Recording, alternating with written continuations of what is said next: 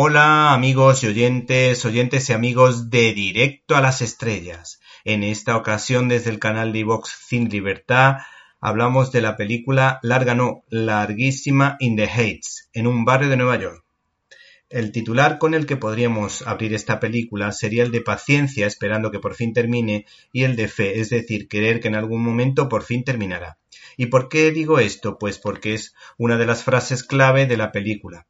Es decir, paciencia y fe, como veremos al final de esta crítica cinematográfica que por otra parte tiene buen fondo. El caso es que Lin Manuel Miranda es un director y productor de teatro latino que ha triunfado en Broadway con dos musicales como Hamilton y en este caso en un barrio de Nueva York, que ha ganado varios premios Tony. Hay que decir que esta película tuvo serias dificultades en poderse llevar a cabo, en poder mm, verse en pantalla grande, pues la Universal rechazó el proyecto, pero con el paso del tiempo, la Warner aprovechó la oportunidad ofreciendo al productor, al citado productor, 55 millones de dólares y vía libre para rodar lo que fuera necesario. Este productor pensó en el cineasta John M. Chu y consiguió poder rodar algunas escenas en la capital económica de Estados Unidos, Nueva York. Fueron 10 semanas de rodaje, de intenso rodaje, porque la verdad que rodar un musical en tan poquísimo tiempo yo creo que es de quitarse el sombrero. Para ello contó con un buen número de actores desconocidos pero con mucho talento, entre los que destacan Leslie Grace en el papel de Nina, que es una mujer que ha dejado los estudios en la prestigiosa Universidad de Stanford y no sabe cómo contarle a su padre la verdad para no decepcionarlo. Mientras que el actorazo y cantante Anthony Ramos responde al nombre de Yusnavi, que de alguna manera hace referencia a la Marina Americana, porque fue la primera palabra que vio su padre cuando tuvo que emigrar al país de los sueños. El caso es que este personaje, Usnavi, es un soñador que quiere regresar a la República Dominicana para reflotar el negocio de su padre. ¿Y cuál es el problema de esta película? Pues en primer lugar hay que decir que estamos ante una película donde mm, podemos disfrutar de números musicales espectaculares, donde se utilizan diferentes estilos musicales como el hip hop, el rap o la salsa, donde hay canciones cantadas en inglés, otras que mezclan el inglés y el spanglish y alguna que otra canción hispana.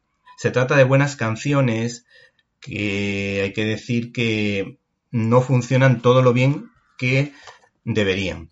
Pues lo que es lo que suele pasar a todos los musicales urbanos, que no todo el mundo conecta con ellos. Yo desde luego no he conectado demasiado. Recordamos musicales de este tipo como Fama, Godspell, West Side Story y High Spray. Si exceptuamos, en mi modesta opinión, a Gris, que ese sí funciona, pues el rock siempre mueve fácilmente al público. ¿Y qué más podemos decir de esta película? Pues de alguna manera es, se puede entender que ese tipo de musicales, los musicales urbanos, te pillan demasiado cerca a diferencia de lo que ocurre con otros como My Fair Lady, Billy Elliot o Sonrisas y Lágrimas, pues estos sí consiguen trasladarte con la imaginación a otro lugar y a otro tiempo. Yo creo que la primera hora del musical se soporta bastante bien, pero cuando mm, miramos el reloj y nos damos cuenta que solo ha pasado una hora y que queda todavía hora y media, pues tengo, uno tiene la impresión de que algo no funciona. Yo creo que los números musicales son muy largos y se tendrían que haber recortado alguna que otra escena.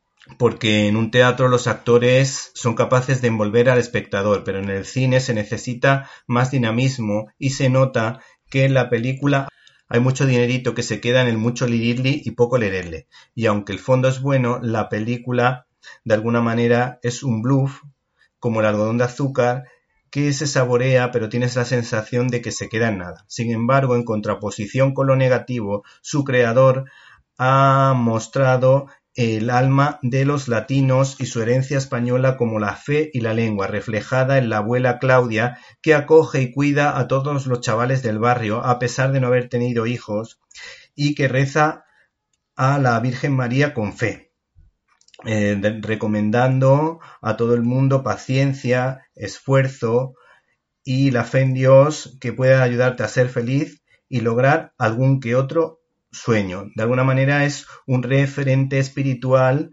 que también se apoya, por supuesto, en la alegría latina, porque es un tipo de cultura muy alegre, muy bailarina y que saben disfrutar del día a día.